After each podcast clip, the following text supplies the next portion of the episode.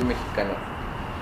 El problema es que siempre estamos influenciados por diferentes corrientes.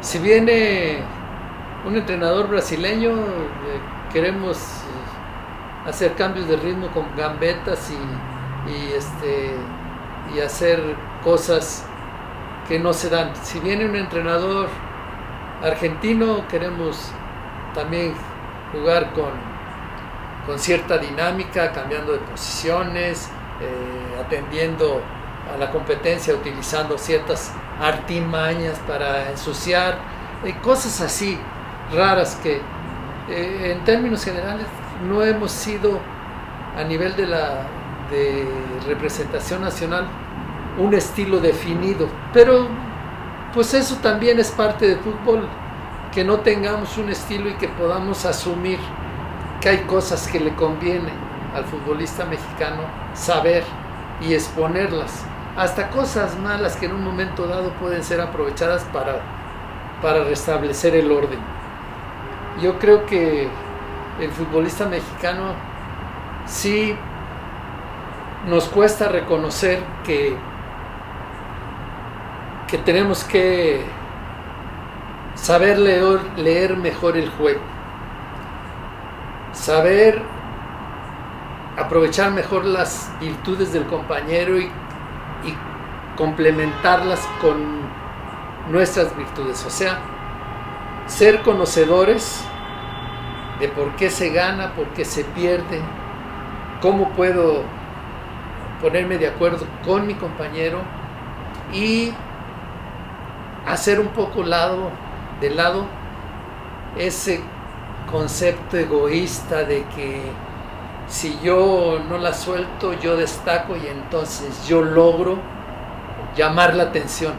Y no es cierto, porque al final el fútbol hasta Pelé necesitó a sus compañeros, hasta Maradona necesitó sus compañeros, hasta Messi necesita a sus compañeros, hasta Cristiano con todos los atributos que tiene de superatleta necesita a sus compañeros, aunque a veces da la impresión de que no los reconoce. O sea, yo creo que estamos hablando de un nivel de un futbolista de, del universo que es de élite. Y a veces damos la impresión de que pertenecemos a ese mundo y no. Nos falta esa sencillez de poder adoptar lo que le conviene a nuestro fútbol y asumir, y asumir perdón, la sencillez que tienen las grandes figuras y que por eso han destacado. Cuando yo creo que nos acerquemos a eso, entonces sí podemos tener casi la certeza que vamos a librar el quinto partido. Entonces, déjeme ver si lo entendí. Lo que usted dice es que el, futbolista mexicano, las selecciones nacionales deberían los jugadores tener un juego más colectivo, menos egoísta, o sea, ahora sí que ejercer el fútbol asociación, a eso se refiere. Ser más sencillo, dice, oye, tú, eh. no eres, no tienes las condiciones de Messi, ni de Pelé, ni de Maradona, cabrón. Tú tienes que asociarte, eh, pasar y, y, desmarcarte para recibir y ¿no? hacer esas triangulaciones. ¿Por qué Argentina sale campeón en el 86? Porque tenían a Maradona, fundamentalmente estoy de acuerdo. Es claro, Pero porque tenían un espíritu colaborador increíble. Porque Maradona vino en Puebla contra Uruguay y sacaba pelotas reventándolas en su propia área. Él podría haber que tranquilamente quedarse allá paradito. Quítela ya acá estoy desmarcado para que me la den. no. Fue y se cuidó y jugó como obrero. Tenían juego y colectivo. Cuando, y cuando había que destacar en lo individual, hacía diferencia en lo individual. Pero cuando tenía que pasar la pelota y servir, y servir a los compañeros, lo hizo. Entonces, fue una pieza más, pero con un rol muy estelar. Claro, exacto. claro, entonces dijeron, si no hubiéramos tenido a Maradona, a lo mejor no salimos campeones. Claro. ¿Quién sabe? Eso no, ya, ya fueron, eso ya está. Ajá, tenían, tenían, estaban bien dirigidos y tenían un juego colectivo. Entonces, en este sentido, ¿cuáles serían los defectos de la históricamente de la selección mexicana? Yo en creo partidos que, claves, yo creo que yo, principalmente yo creo que debe haber eh, como que un control de la emoción, ¿verdad? Eh, falta de que, que, el control de emoción que te lleva a faltas de concentración. Una, una estabilidad emocional que a veces desfasa o inhibe un, control de la emoción que deje la certidumbre de lo que se hace, de qué está bien hecho y qué está mal hecho. Por, eso digo, saber por qué se pierde y por qué se gana. Cuando se llega a esa, a esa madurez, entonces se puede colaborar en beneficio del conjunto, decir, entiendo por qué me sacas, porque hay uno que en este momento lo está haciendo mejor que yo. Entonces se pone, se prioriza el conjunto y se reprime un poco el egoísmo. Esa es cosa como de una actitud colaboradora. Y luego las, las certezas de la convicción de que lo que hacemos podemos perder un juego, pero al final sabemos que vamos a ligar tres victorias seguidas porque es por ahí el camino correcto. Y no decir, ah, ya perdimos un juego como esta prueba no fue superada, ya, no sabemos qué hacer. No hay, una, no hay esa convicción de que los ensayos nos van a llevar al éxito. Y ahí se va a lograr seguramente pasar a ese famoso quinto partido. Y, por ejemplo, ¿qué se tendría que lograr para que el tricolor haga cosas? Eh, ¿Qué tendría que pasar o qué factores tendrían que suceder para que el tricolor justamente pase a esos cuartos de final o llegue a una semifinal o gane un mundial? ¿Qué factores? No podemos utilizar este, ejemplos de lo que les ha pasado a otros países. Ah, me encantaría que jugáramos como la Holanda de Cruyff, con ese tipo de fútbol, de que no había posiciones fijas, un, gran movimentación, muchos, muchos intercambios de posiciones, mucho juego colectivo, mucho atrevimiento y muchos recursos para llegar a la meta del adversario. Es, esas fueron a lo mejor referencias históricas. En la actualidad tampoco podemos asumir que la clave sea el fútbol que ganó muchos títulos cuando eh, Guardiola era el, el entrenador del Barcelona. Porque entonces estamos no emulando las virtudes de algo que es exitoso, sino tratando de copiar un estilo que a lo mejor no va con esas características. Exacto. Entonces yo creo que eh, primero los, eh, el atractivo de, de nuestros torneos es una realidad en la cual está fundamentada en las finales y por eso hay campeones cada cuatro meses. Y por eso inventan torneos para salir campeones dentro de los mismos torneos en donde se juegan las finales cada cuatro meses, porque eso es lo que atrae a la clientela, atrae a los sponsors, a los patrocinadores. Eh, eh, entonces todo como que se está moviendo a través de intereses y no de lo deportivo. Entonces yo, yo primero reduciría un poco la cuota de extranjeros que hay en el fútbol mexicano este para para abrir un poco, de quitar a algunos que están tapados y abrir. Usted decía del ejemplo de, Cárdenas y de, Cisneros, ¿no? Pero ahora hablando de los extranjeros. yo creo que eso les daría oportunidad y habría que ser pacientes para que en el proceso de madurez vayan apareciendo los, los futbolistas que van a representar. Se tiene que acudir a, a la espera. Vamos a esperar si este que juega eh, supera una lesión y a ver si podemos contar con él. Y están ahí con que, y al final, pues la lesión es la que gravita con peso, aunque esté sano va a influir para que no pueda rendir ese futbolista. No hay porque no hay otra opción que me dé confianza. No, al entrenador, eh, por eso yo creo que los naturalizados, porque confío más en un naturalizado que en un futbolista mexicano que todavía no, que todavía, pues a lo mejor todavía no existe, a lo mejor está por ahí en la liga de expansión. Entonces, pues no los tapemos, démosle chance quitando algunos extranjeros y esperemos pacientemente, aunque dejemos de ganar comercialmente. pero a ver si eso se logra. Sueña, parece un sueño guajiro.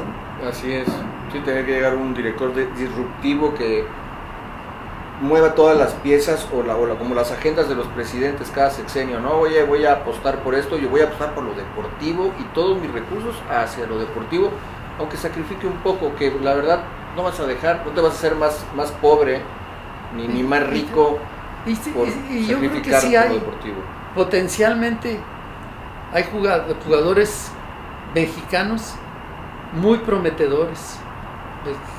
Ese chico Arteaga que salió de Santos, hay jugadores que juegan muy bien y que a veces los aprovechan otros países y que aquí como que no tenemos tiempo de madurar o como que hay muchos intermediarios que, que están provocando eh, apresuradamente que, que, se vayan a Europa para, para hacerlos ganar dinero.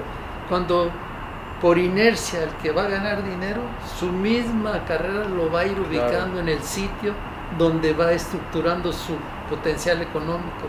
Pero muchos, no, no todos lo ven así si quieres forzar, ¿no? Cuando dicen, como dices, el, el, el, por añadidura vas a ganar dinero porque eres bueno y porque vas a moverte a un fútbol. Pero resulta que te vas a Europa, casi nunca juegas. Claro. Y ahí vienes de regreso a ver si por aquí juega. O ahí vas buscando otro, Pero otro te fuiste a Europa porque tenías un buen promotor, que tenía buenas relaciones, buenas pero no por tu juego. Pero, exactamente. y, y los vuelven locos a los chicos y, después otra vez no y después la, cuestión emocional sí y después para algo que no están listos para estabilizarse otra vez tiene que pasar tiempo. Profe hasta dónde va a llegar México en Qatar yo confío predicción yo confío que le den que empiecen bien que le saquen un buen susto a Polonia Ajá. una victoria ¿no? sí con una victoria sí yo confío en que ganen contra Polonia que estén las piezas que tengan que estar, o sea, los que, que le atine Martino a, los futbolistas que tiene que poner y que se le gane a Polonia. Pues no, no creo que se le pueda ganar a Argentina, pero sí creo que se le puede ganar a Arabia. Y entonces estaríamos, o estaría México en una posición muy de mucha confianza, de poder, de poder hacer cosas. ¿Hasta dónde va a llegar? Ojalá lleguemos al quinto partido y que Martino venga y diga, ahí está su selección y que todo el mundo le digamos, perdónanos Martino, como le dijeron a Bilardo.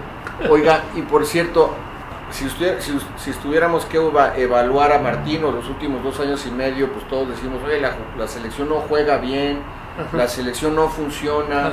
¿Cuáles cree? Digo, está de acuerdo con esto, ¿no? Estamos de acuerdo. No juega bien. No juega bien ¿Cuáles son las razones por las cuales México de Martino no ha jugado bien? Porque no tiene materia prima, porque se ha casado mucho con ciertos jugadores titulares y no ha llamado justo al que está mejor momento. Él, ahí se contradijo porque dijo, yo voy a llevar al que esté en mejor ritmo y no ha sucedido. está esperando ¿Cuál cree que usted que han sido, si usted fuera Martino, o sea, usted lo evalúa, cuáles han sido los errores o las fallas del Tata hasta el momento? Yo creo que no, no se le puede este,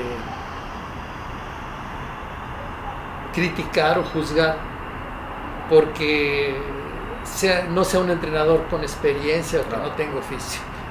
Tiene experiencia de que dirigió a Paraguay, dirigió a Barcelona, o sea, sí. Yo creo que él todavía no se define bien, o sea, esa convicción que tuvo Bilardo para salir campeón del mundo en el 86. Cuando su equipo jugaba muy mal, ¿eh? Mal, jugaban muy mal. Previo al Mundial. Sí, jugaban muy mal y él estaba convencido de que iban a ser campeones del mundo. Porque tenía un esquema. Y hasta le inventan anécdotas que son este, historias urbanas, por llamar, que alguno que le estorbaba, a lo mejor hasta le inventó una enfermedad para echarlo y poder. Ah, sí. Eh.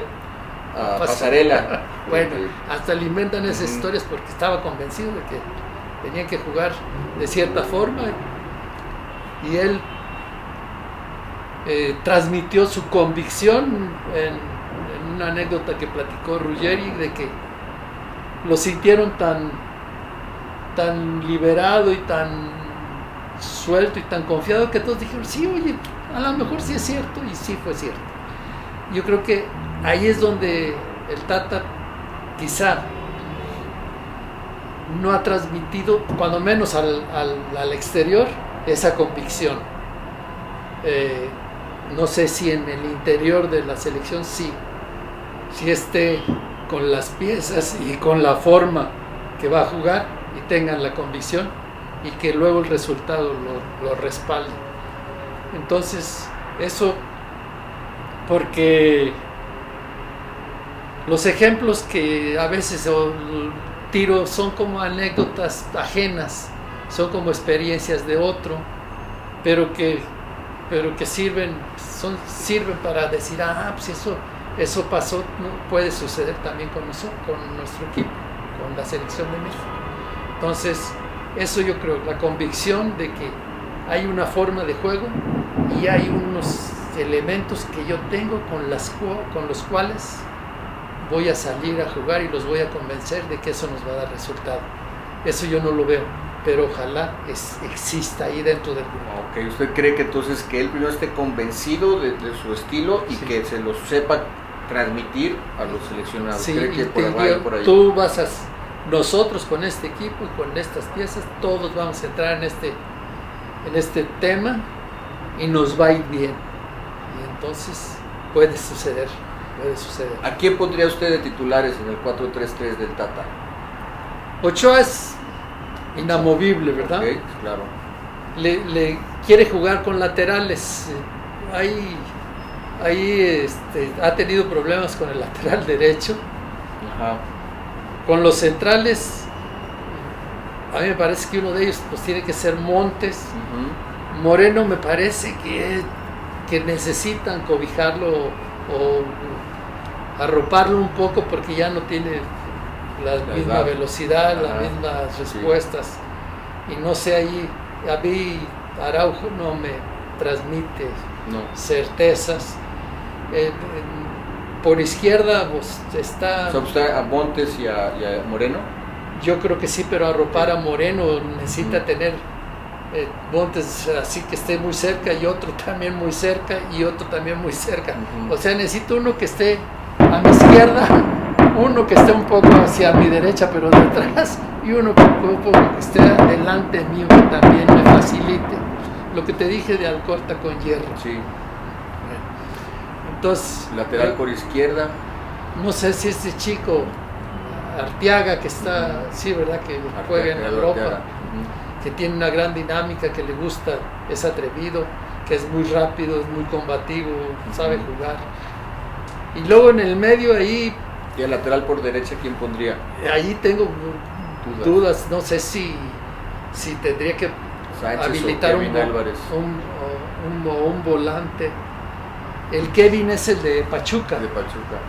Eh, lo veo inexperto, lo veo... Es muy atrevido, es muy rápido, es habilidoso, pero distraído. Y, y en un mundial no se pueden cometer equivocaciones. Concentración, que bueno, ha sido eh, parte de nuestro, Una equivocación, las pelotas detenidas en los tiros libres y en los corners, que también en el juego aéreo. Y ahí, ahí no sé, eh, ha sido muy criticado este chico Sánchez ahora en, Holanda, pero parece ser que es la opción, la opción para el Tata. Y luego en el medio confía mucho en Herrera, pero es muy acadenciado y si lo pone de volante con detención necesita ser alguien más combativo. Se tira mucho al piso y si queda eliminado tu contención, te encaran mucho a los zagueros. Entonces tiene que ser un tipo que tenga una gran velocidad, que sea muy bueno en, en la lectura y que tenga una reacción para corregir inmediatamente posiciones, especialmente para facilitar la labor defensiva. Y, y no veo Herrera, Herrera lo veo más como un 8 más sueltito, más libre para que, porque pasa muy bien la pelota, eso sí. Y luego... Contención. Ahí en la contención estoy viendo de los que llevó. Edson. Edson es el... Edson Álvarez. Aunque es temperamental y a veces este, tira patadas sin sentido, pero es, es el que es el que contribuye más con las virtudes que mencioné en ese momento. Sí, sí. Y también puede ayudar a Moreno, lo que sea, votarse para. Sí, sí, él puede porque conoce también, conoce también si sale un central, meterse como central, conoce bien ese, tiene oficio para hacer ese quehacer. Interior por izquierda, ¿quién pondría? A, este chico Chávez de Pachuca. Me gusta mucho aunque es nuevo. Sí, pues no, es que no lo llamó con o sea, lo llamó recientemente, no, no, le dio tanto juego. Tiene un gran chut de media distancia, tiene alguna facilidad para salir de...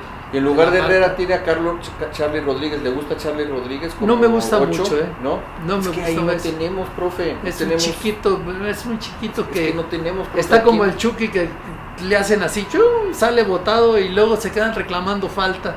Pues no, así se juega. Así se juega. Tienes que aguantar, tienes que, soportar. a ver, a, Messi no lo empujan.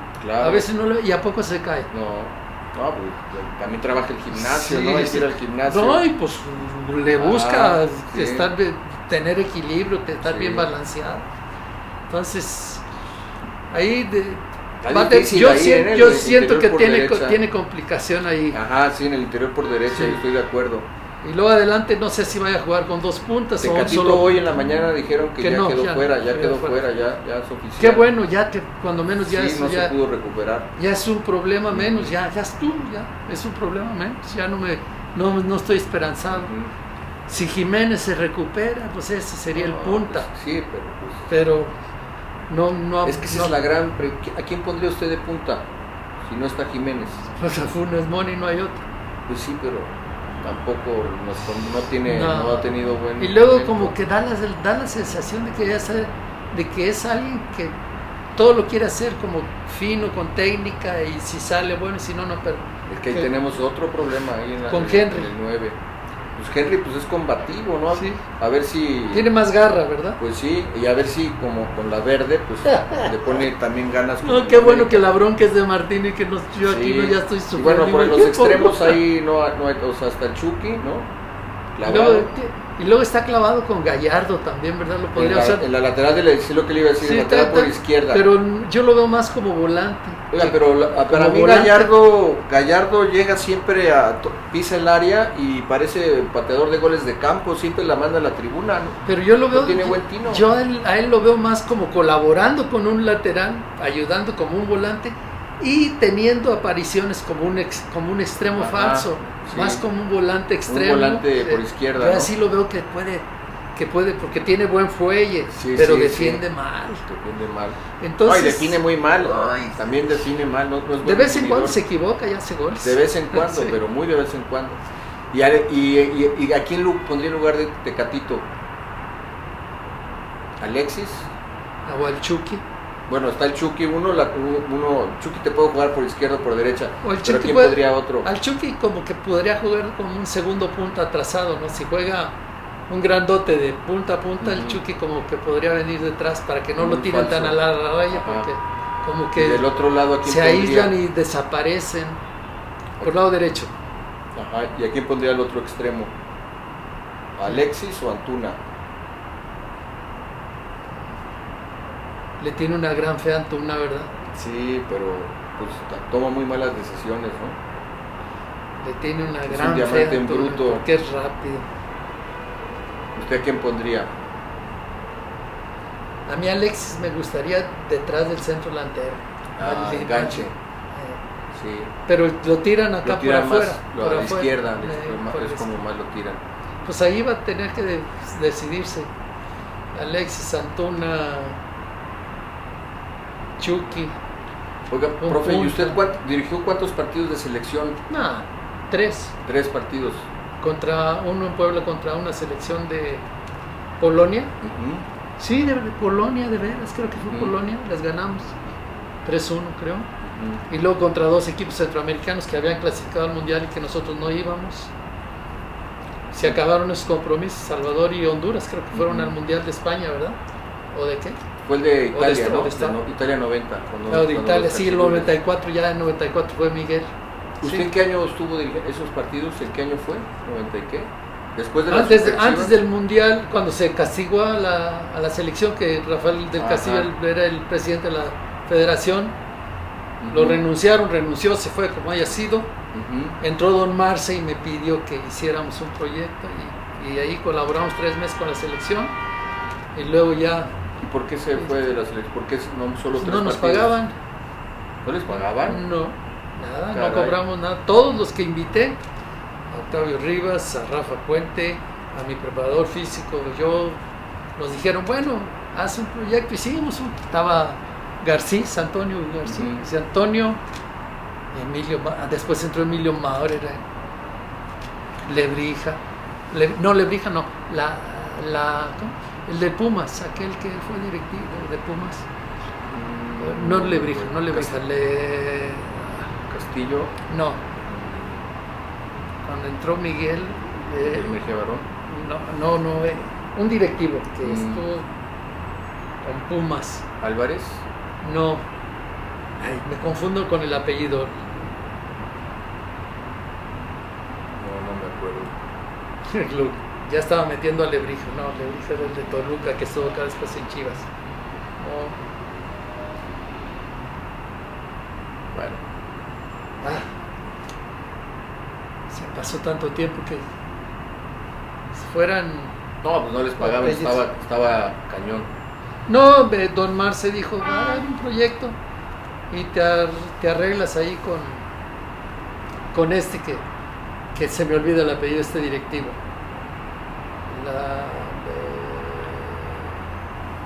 Bueno, me hizo un ofrecimiento como para taparle el ojo al macho. Este, hacemos un, un plan a cinco años, te vamos a pagar un sueldito y bla, dije, no, muchas gracias, no se preocupe.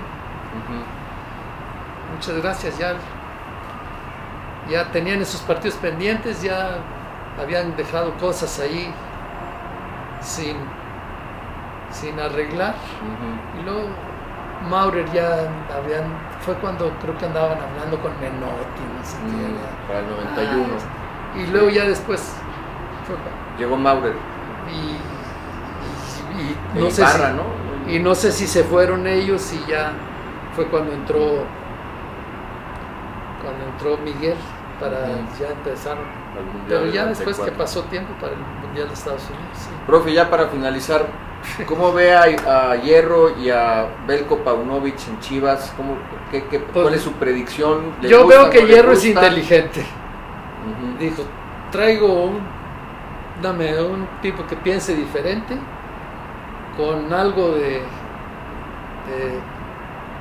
con, cercano al fútbol mexicano, blindado con colaboradores para ensayos defensivos, para ensayos este, ofensivos, para eh, especialistas en el arco, no sé qué, alguien que conoce el fútbol mexicano y, que tenga seguramente un buen discurso y que quiera, tenga visión para trabajar con los chicos que hay en la cantera ¿Quién conoce al fútbol mexicano de los? Arseno, que estuvo en Pachica, en Pachuca. En Pachuca, Ah, del, argentino. Eh, sí, o uruguayo. Pues. Sí, que recién se incorporó, ¿no? Sí, entonces trajo a, esos, lo blindó un poco con ellos.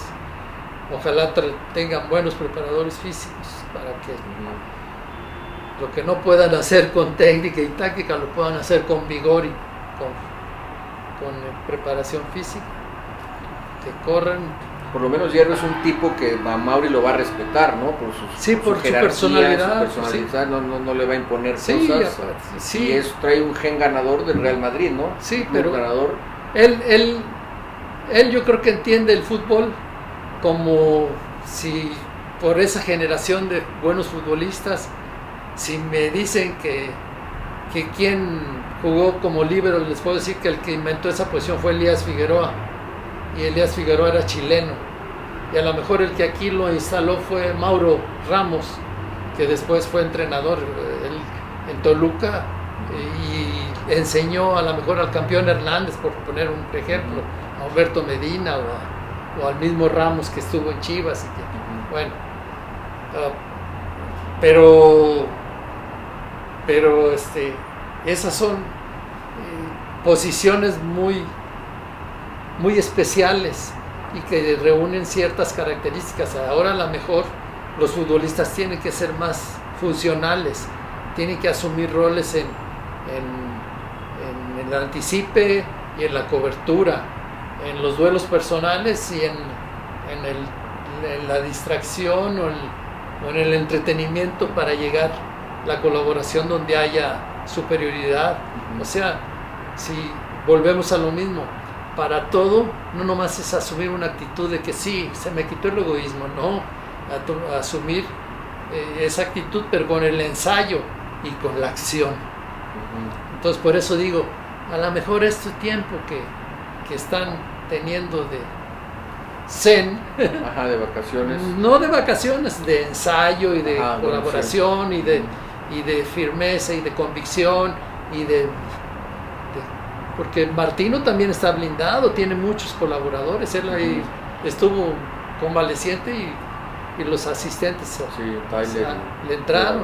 Entonces, pues, ahí todos, se va Martino y se va a la escoba con todos. Claro. Profe, sus hobbies, ¿cuáles son? Mis hobbies, veo, mi vieja me reclama que veo mucho tele, pero mi hobby sigue siendo, sigue siendo ir al estadio a ver a, las chivas Sí, ahí tengo un amigo que me invita a su palco y yo encantado. Y aparte, está ubicado donde me gusta verlo, tras de un arco. Yo le dije, mira, de aquí se ve bien. Dijo, ah, ahora aquí lo retamos. Estoy fascinado. Ahí, eso sigue siendo mejor. Tiene tres hijas. Tres hijas. Una vive en Estados Unidos. ¿Ya casadas? Uy, a mi hija, la, la, que vive en Estados Unidos, ya está como yo. Ya sus, sus tres hijos ya están fuera uno, mi nieto, el primero, ya tiene, acaba de cumplir 31 años. Entonces está con su pareja, vive en Nueva York. Otro vive ahí, viven en unos suburbios cerca de Troy, Michigan, entre Detroit y, Troy, Michigan, ahí en unos suburbios, ahí vive mi hija, vive con su marido muy a gusto, ahí está.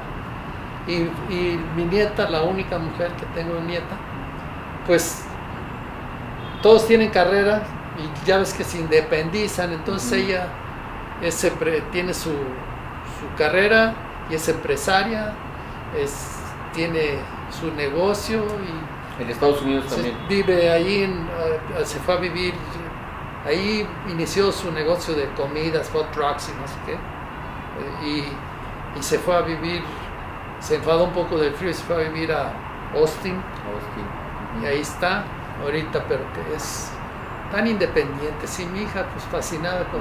¿Cómo se llama su hija que vive allá? Gloria. Gloria. le digo yo. ¿Es la más chica? Es la mayor. La mayor.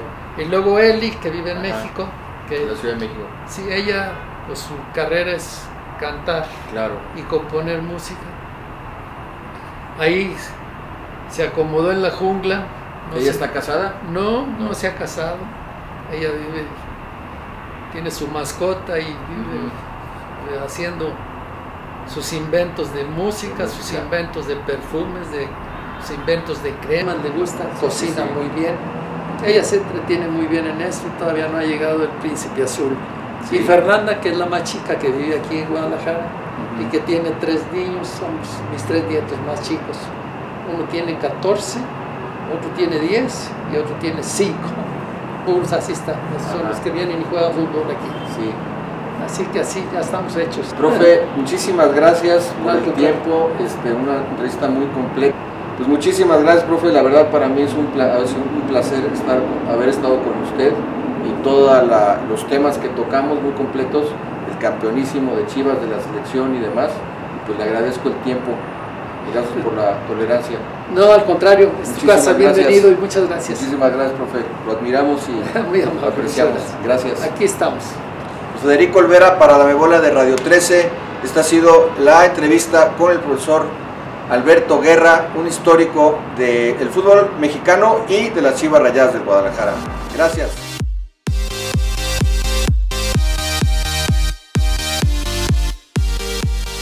Desde cualquier dispositivo y en cualquier plataforma, recibe las notificaciones de Radio 13 Digital. Venos y escúchanos en Facebook, YouTube y Daily Motion de Radio 13 Digital. Dale me gusta a nuestro perfil, síganos y activa las notificaciones de las publicaciones y video para que te lleguen las alertas de los programas que están al aire. Escucha nuestro podcast en Spotify, Amazon Music, Apple Music y Deezer. Síguenos en YouTube. Búscanos como Radio 13 Digital. Suscríbete a nuestro canal y activa la campana para que te lleguen las notificaciones de todo nuestro contenido. Visita nuestra página web www.radio13.mx. Radio 13 Digital, programación consciente.